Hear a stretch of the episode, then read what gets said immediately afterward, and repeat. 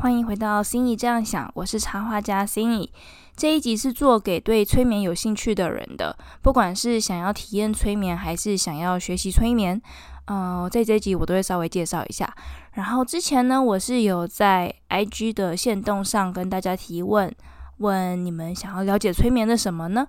那这一集会来一一做一些回答。好，首先，嗯，有人好奇催眠是什么样的一个状态？会不会失去意识呢？然后感觉好像有点不安。这是，嗯，蛮多人会对催眠有一些，就是不了解的话，会有一些误解，可能会觉得，好，好像如果你把我催眠的话，那我是不是就我知我我知道什么就回答什么，然后你可以套我的话这样子？好，其实不是的。你在催眠状态的时候，你会呃是全程维持清醒的，然后呃你也不会睡着。就如果有人觉得催眠是啊，催眠师会把你放到睡着的话，不会。就是如果你发现自己并没有要睡着，请不要紧张，因为这是正常的。然后在整个催眠过程中，你是会，你其实是非常清醒的，甚至大部分的人在催眠结束之后都会完全记得，嗯，刚刚整个催眠过程是发生了什么事。嗯，比较有少部分的。case 才会是他可能会不太记得，然后或者是会随着清醒过后就哎渐渐的好像就忘了，但渐渐好像忘了的这种程度，就像是你做梦梦醒之后，可能刚醒来的时候，你对梦境的内容还很清晰，然后时时间过久一点，如果你没有把它记下来或者说出来讨论的话，你就会忘记，大概是这种程度而已。所以在催眠整个过程中，你其实是会非常清醒的。好，那。可是，如果是非常清醒的话，在催眠状态跟平常的状态又有什么样的不同呢？在催眠的状态的时候呢，是你的潜意识比较高涨的时候，因为我们平常呃日常生活中高涨的都是意识，也就是你的头脑，所以你的潜意识其实是很安静的，就默默的，嗯。但在催眠的状态下呢，我们会把你的潜意识给。拉起来，然后让你的意识比较安静一点，然后来听听看你的潜意识有什么话要说。那潜意识通常是比较掌管情绪啊、深层信念啊这种，所以，嗯，有时候如果你平常并不是一个太常会关注自己、觉察自己的人的话呢？有时候潜意识可能会丢出让你很意外的讯息，因为你平常根本没有在听他说话。但如果你平常就是一个比较常在嗯觉察自己，然后时时在关注自己，然后很会嗯去聆听自己的感受的人的话，可能潜意识丢出来讯息，你只会觉得嗯，我只是再次确认，对我真的想要走这个方向，会比较像这样。所以换句话说。我我觉得啦，我个人觉得，如果你平常本来就是个经常在觉察自己的人，你可能甚至还不太需要用到催眠这样的工具来帮助自己，因为你不需要被放到催眠状态的时候，你平常就可以觉察啊，原来我会有这样的情绪反应，是因为我有怎样的深层信念。如果你有办法就是自我觉察到这样的话，那其实催眠做也差不多就是这样了。好，但当然有一些并不是。就是自我觉察可以觉察出来的其他的催眠呃效果，嗯，比方说你可能不会自我觉察出你的某一个前世是怎么样子的，但是催眠可以呃带你回去看，就是前世回溯你有怎么样的前世。然后关于前世这个话题，我觉得我再另外录一集讲，因为有些人信前世，有些人不信前世，所以嗯，或许另外一集我们可以来讨论一下。另外就是在催眠状态中，你潜意识丢出来讯息，嗯，其实每个人风格不一样，但是它你可以像是在就是在解释梦境那样子去理解、去想象，就是在梦境中，它可能并不会完全是很有逻辑的，有时候是非常天马行空或很奇幻的这样子的，嗯，在催眠中，就是个案会经历的，嗯。嗯，就蛮像，真的是经历一场梦境。可是每个人的梦境呢，就是可能跟个案的，嗯，适合自己的方式又有差异。有些人真的就是疯狂的、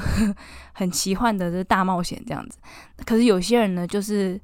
没有什么特别，就是超乎常理之处，但都是以对话进行。有些是这样。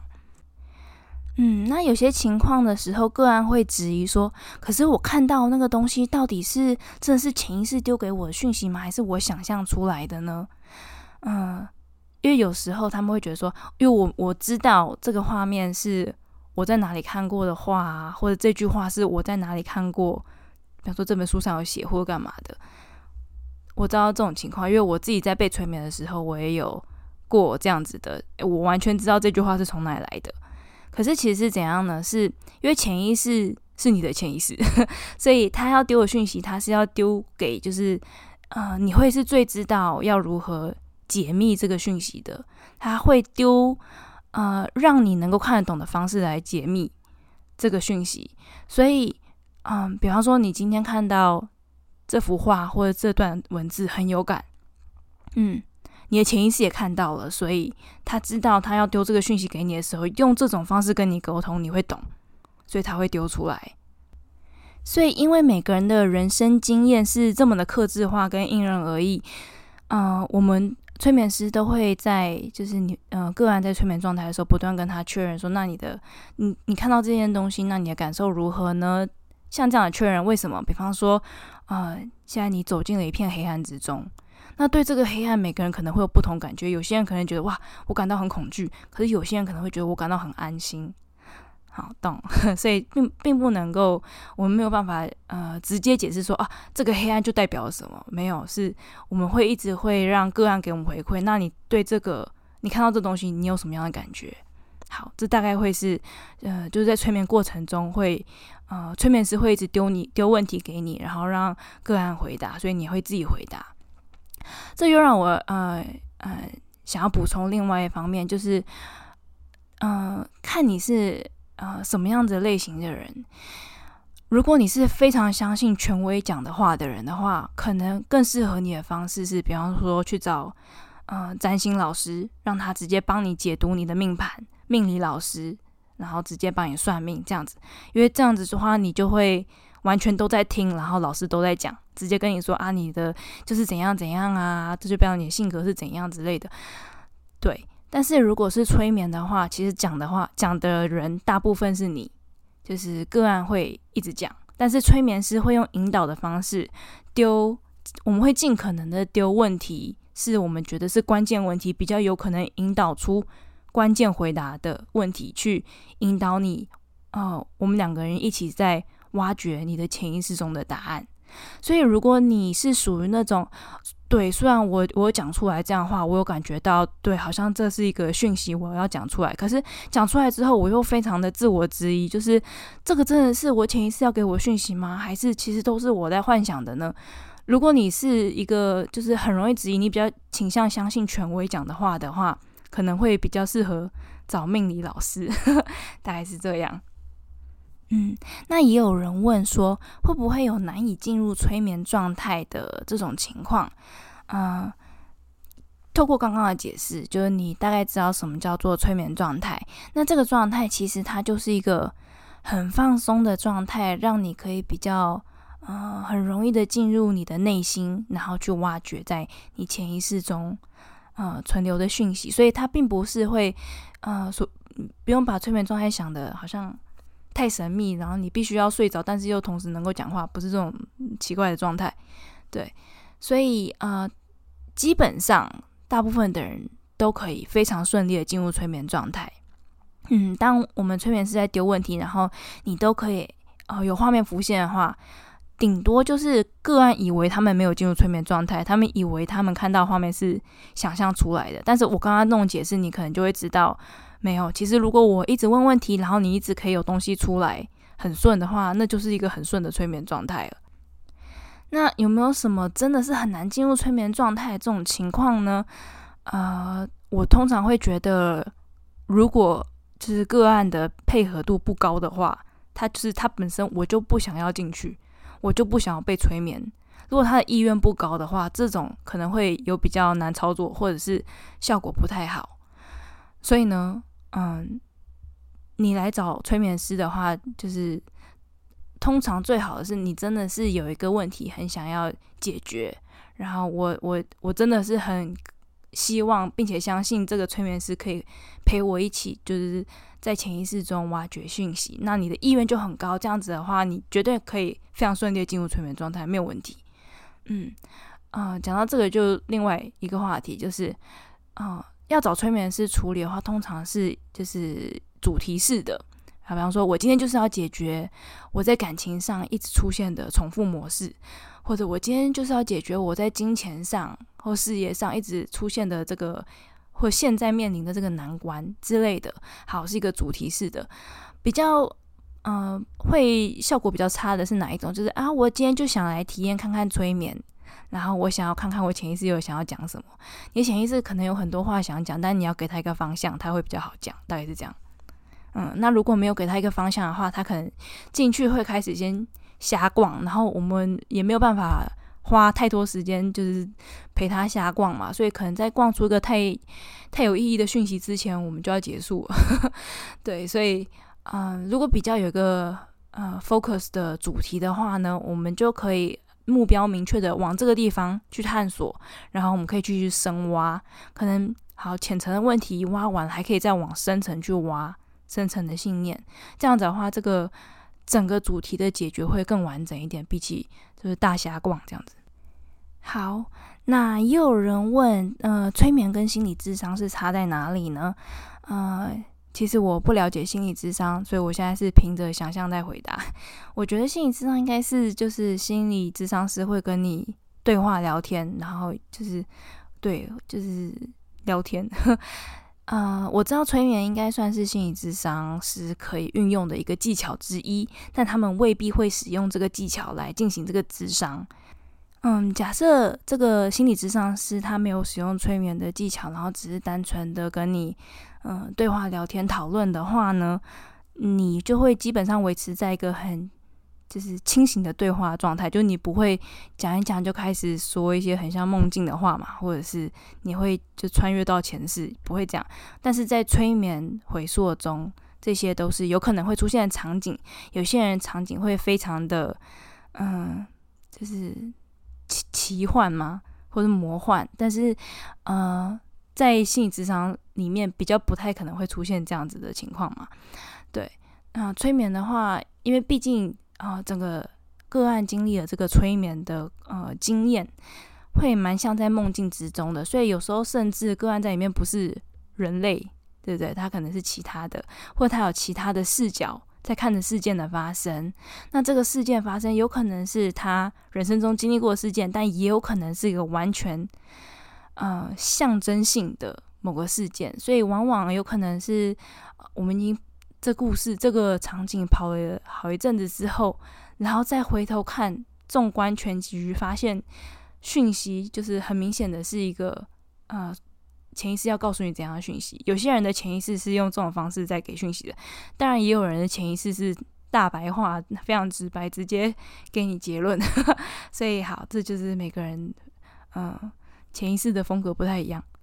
嗯，所以再回到跟心理智商到底是。差在哪里呢？嗯，除了我像我刚才讲的前面这几个面相以外，心理智商它的可能疗愈比较是在谈话间让你有一些了解，但是潜意识的话是一个可能包含还有画面呐、身临其境感的，所以你会感觉好像你真的体验过了一个什么，你经历经验过了一个什么，就像你你可能做梦梦过了怎样的内容，然后你很身临其境，或者是你这真实体验，它好像已经。成为一个你的回忆的那样子的体验，我觉得体验感跟感受度都是比较深刻的，直接从亲身体验中去体悟这样子的感觉。所以也有人问说，能不能够唤起小时候被压抑的记忆？这个也是可以的，因为所谓被压抑，就是压在潜意识里嘛，你的意识可能已经。呃，忘了或读取不到，但是潜意识都会还是记得。所以，如果让潜意识高涨，我们把潜意识拉起来的话，它就有可能可以就是回溯到你小时候被压抑的记忆。但同时，嗯，被压抑会是有原因的。所以，嗯，如果因为潜意识总是想保护你的，这是为什么他要把这个记忆给压抑住？那如果他觉得现在是时候可以让它出来的话，他才会出来。不然的话，他可能还是会就是有所保留，他未必会全部出来。那什么叫做他会觉得是时候出来呢？这可能有多方面因素，一方面可能是觉得你准备好了没，二方面呢就是可能他觉得他他能不能够全然的信任这个催眠师，对，这个也会是就信任度可能也会是一个另外一个因素，然后可能各方面因素，然后他觉得好，呃，我可以把这个压抑的记忆给释放出来了，那他就会让他。嗯，流出来。所以，即便好，你想要探索某个事情，但是他没有嗯出来的话，我我都会觉得说，好，可能是时候未到，或者是他觉得还没有，就是你还没有准备好，有可能是这样。但通常个案会就是起心动念想要来找催眠师，都是某种程度上都是有一定程度的准备好，所以他才会想要来找能够让资讯揭露的这个人。这样的角色就是催眠师，嗯，好。那么也有人问说，催眠能够起到什么样的就是效果，或者是在生活中可以呃产生怎样的转变呢？好，呃，如果有看过我之前的贴文或我之前的讨论的话，就会了解到，呃，其实最根本的一个原则就是，你一切的外在世界都是你内在世界的投射。所以，如果你的外在世界是一个很混乱的状态的话，你就知道你的内心世界一定也是需要被整理的。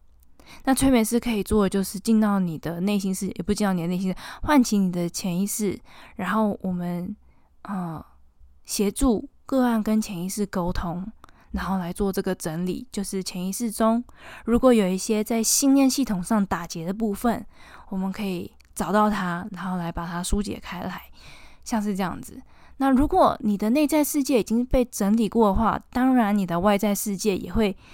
呃起到相应的改变，也会被整理过。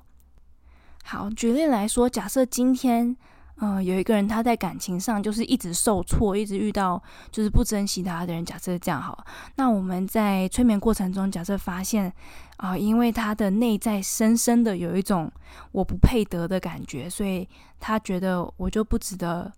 更好的人，所以他可能总是会遇到糟蹋他的人。假设是这样，好，那我们在他的潜意识、他的内在世界中，把这个呃信念给整理过了之后，他现在深信。他就是他是值得的，他不会，他已经放掉这个不配得的信念，所以他觉得他可以迎接更好的人、更好的未来。他有这样的信念之后，再回到现实生活中，他还会接受那些糟蹋他、不珍惜他的人吗？他就不会了。如果他有这样子行为上跟信念上的改变的话，他的外在世界他会接触到的人，他会面临到的事情，一定会有相应的改变。好，这个大概就是简单的举例，催眠可以达到什么样子的效果，跟有可能在你生活中发生的转变。嗯，最后也有人问关于我的催眠服务是怎样的呢？嗯，我现在的价位还是三千八，但是我不知道什么时候会开始涨价，有可能随时。好，然后呃，这样的价格呢是大概两三小时的。呃，催眠服务那就包含三个阶段。第一个阶段是催眠前谈话，在正式开始进行催眠之前呢，我们会先让个案有一段时间可以先好好的讨论跟表述他这次想要做的主题，以及这个主题他的就是背景，他的生活是怎样，为什么会让他想要做这场催眠。OK，然后接下来呢，我们会开始进入这个催眠引导和催眠回溯。那这个引导跟回溯的过程，大概可能是一个小时到可能一个小时多一点，有可能都有可能看跑得顺不顺。好，然后结束之后会有一个催眠后谈话，是让这呃个案可以针对刚刚在催眠过程中所经历到的，呃有没有什么样的心得，或者是想要跟催眠师讨论的，或者有哪些呃有疑问的部分可以丢出来的，都是这个时候可以来讨论。那我个人的话是倾向，呃，不会主动跟个案说，我觉得刚刚哪里是因为什么什么，就是帮他多做解读啦。为什么呢？就其实跟我刚刚前面有提到的一样，其实潜意识丢出来的讯息，很多时候最能够第一手解读的都是个案。特别有时候，当催眠师在询问个案的时候，个案未必会把呃所有的资讯都能够很完整的传达给催眠师知道。所以，比方说让你描述你眼前的场景，可能个案本身看到了。假设十分好，但他能够完整描述出来的，可能假设是七分，他没有办法完全的转译给催眠师，所以催眠师接受到的一定是就是二手个案才是一手的体悟。那呃，有些时候这个案刚醒来的时候，他是没有办法立刻就是有反应或者有感觉，他还有一些时间酝酿，这些都很 OK，也非常正常。就是嗯，每个人的状况不一样。我自己被催眠过的经验呢，我是觉得真的有些时候，我有一些感悟，它还停留在感觉的层面，我还没有办法把它转换成语言跟文字，所以我很难表达出来。但我知道有一个感悟在，然后我大概知道那是什么。只是如果要把语言化，我需要一些时间。像这种情况，就是如果发生在个案上，我就觉得。没有问题，你可以不需要跟我讨论。但是如果你有需要想要跟我讨论，然后想要呃，或者我来能够帮你解惑的部分的话呢，就是会在催眠后谈话的部分提出来讨论。那我自己倾向就作为催眠师，我的倾向是，嗯，即便我感觉蛮明显的，就是中间哪一段过程，它其实就是潜意识想要告诉你什么意思，但我并不会主动跟。个案提，除非个案想要跟我说，嗯，刚刚那一哪一段哪一段呢？我想要跟你讨论是怎样怎样讲，那我可能才会把我的想法讲出来。嗯，为什么呢？因为，嗯，这这跟催眠经验无关，但是因为我之前在学习就是各种灵性法则的时候，我试着在生活中，嗯，应应用跟寻找就是各种迹象，嗯，但就像是。嗯，可能我上一集讲的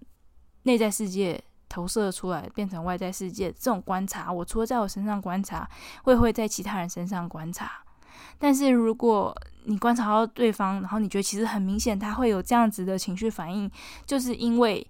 怎样怎样怎样，可能他内在有怎样的信念，或者呃他们之间有怎样的连接的时候。啊，我曾经跟我家人 讲出来过，那当然他们就是很不能接受，因为比方说像，呃，我上一集讲，假设好，你说。你批评别人自大，但其实这反映出来可能是你自己本身有自大的特质。可是如果你真的跟他讲出来，那其实就是因为你有自大的特质啊，他一定是非常不能接受，大概是这种感觉。所以这种东西都，如果呃个案没有特别想要找我讨论的话，我就不会讲。然后个案可能，呃，因为蛮有机会，就是催眠结束后一点时间，然后他。稍微再整理过，所谓整理并不是他就是思绪，但他也会可能也可以有有意识的整理。但另外一种整理是，可能他在睡觉的时候，他潜意识就在帮他整理，然后稍后再把讯息丢出来。他可能嗯，催眠结束后的，甚至过几天，他可能都会还会有一些新的感悟这样子，所以我就会啊，这种情况下就很好，我就呃。不需要由我讲出来，但他稍后自己会有了悟的话，呃，对他有帮助，这样就很好。好，所以简称我的立场就是我不会主动讲出来，因为有时候可能主动讲出来反而会造成就是嗯对方学习进度的落后，因为他可能会产生抵抗心态。好，这是我我个人的做法，就是不代表所有催眠师都是这么做，他们可能有自己习惯的做法，但我目前是倾向。嗯，除非个案找我讨论。好，那呃，这是大概我的催眠流程。嗯，然后另外一点就是我的催眠呃路线是比较不会就是强制灌输你什么概念的。嗯，就比方说像刚才举的那个例子，好，假设这个个案觉得他心中有不配得感，然后我希望他可以有最后是有配得感的。假设是这样。那我并不会直接在催眠状态上跟他说：“哦，你很值得啊，你怎样讲，巴拉巴拉。”呃，但是会让他在整个催眠的经历跟过程中，我会引导他，嗯，用我提问去试着把他带出来，让他自己体体悟出啊，其实我的问题在于我有这个不配得感的价值观，然后我要把它丢掉的这样子的结论，会是从个案他自己嘴里讲出来的。那我在强化这个，嗯，这个这个概念，大概是这样。所以整个催眠过程，真的就是催眠师陪你一起。跟你的潜意识聊聊天，就是这样。催眠师协助做这个潜意识沟通的这个过程，然后听听看你的潜意识有没有什么话想要跟你说，在你要做的这个主题上。好的，那我目前的预约方式呢，是在 IG 上直接私讯预约。但也不是就是随时私讯我，随时预约，因为我会先试出每个月的那个可预约的时间，然后我试出了这个时间之后，你再跟我约说你要哪一天，然后你要做什么主题，大概是这样。那如果呃时间都满的话呢，就请等下个月。那呃在那个限动精选也可以看到，目前就是我这个月的时间还有没有剩？那如果没剩的话，就请等下个月这样子。然后一律是就是先付款后完成预约。好的，所以这大概是如果你想要来体验催眠的话，这些是你所需要知道的。那如果是你想要学催眠的话，好，没想到这集讲了这么久，但是我想要把这讲完，因为呃，确实是有人来问过我，就是他呃，可能听完我介绍催眠之后，他有想要学催眠，那。但是其实学催眠学费也不便宜，也要个四五万，所以到底要不要学催眠呢？有怎样的考量？这边我试着来跟你讨论一下哦。好，所以呃，我是觉得如果你做这个学习，你只是学兴趣的、学开心，你觉得。反正我每年就是想学一个新技能，那今年就轮到催眠，像这种，然后你有闲钱，然后你也不介意回不回本的话，那当然，我觉得学催眠还是蛮有趣的。然后，嗯，因为你可以认识更加认识如何跟潜意识沟通，你在你的生活上，你也会开始可能会比较能够意识到自己啊，我哪方面有可能有怎样子的潜在的信念呢？然后我要来给自己做一些调整，这方面都是可以的。那如果你之前是没有体验过催眠，然后就想要学的话，我觉得你其实也可以先预约一场催眠，然后来了解一下，就被体验一次催眠，了解一下那到底是怎么一回事，然后再来决定那你要不要学这样子。那可是如果你学催眠是为了想要来开启你的催眠事业的话，你想要当一个催眠师的话呢，那在那之后，就是学完催眠之后的。社群经营跟客源经营就会是一件非常重要的事情，嗯，就是非常现实的层面，所以我觉得你都可以先去查查看，现在已经有的就在市面上的，嗯，成功的身心灵账号，他们是为什么能够成功？那跟他们相比，你又要如何能够经营出你的特色，让别人会愿意相信你，愿意去找你做催眠，而不是找其他的催眠师？那，啊。你可能开始找的时候，你就会发现，其实 除了成功的身心灵账号以外，也有蛮多就是刚起步或者是很挣扎的身心灵账号。但这点就是跟其他任何自由接案的性质是一样的。作为一个自由接案的插画家，也是有刚起步，然后还有很挣扎，或者是你也要学会经营你的社群跟你的客群之后，人家才会相信你，然后才会来发案给你。这些我觉得。所有的自由结案的职业类型，可能都会有一样的问题，嗯，所以，呃，我会觉得你，如果你真的是想要做进行你的催眠事业的话，非常重要是从这些务实的角度去开始想，因为 如果你想的很很美，就是说，好，我现在有催眠技能，然后我登高一呼，大家就会来找我催眠的话呢，这个就是想的比较容易了一点，除非 你有很好的。就是人脉啊，朋友啊，总是帮你就是口碑介绍这种，我觉得可能还是蛮有机会，就你不用在网络上开发陌生个案这样子。对，讲到这个，又让我想到要补充一点，就如果你学催眠的动机是，比方说你想要帮你的家人做催眠的话，因为我一开始学催眠动机之一也有这一点，就学完之后发现不行，因为家人跟你太熟了，所以你很难催眠他们。所以很难催眠他们，是因为你在给他做各种引导跟回溯的时候，嗯，他们会很有意识的知道，现在正在催眠我的是我的。我的姐姐、我的女儿、我的妈妈，或者是反正我的家人。好，那可是你现在是要跟他的潜意识对话嘛？那为什么想要解决他可能深层信念中打结部分嘛？可是会形成他这样的呃信念架构的原因，很可能是因为他小时候经历的某些事情，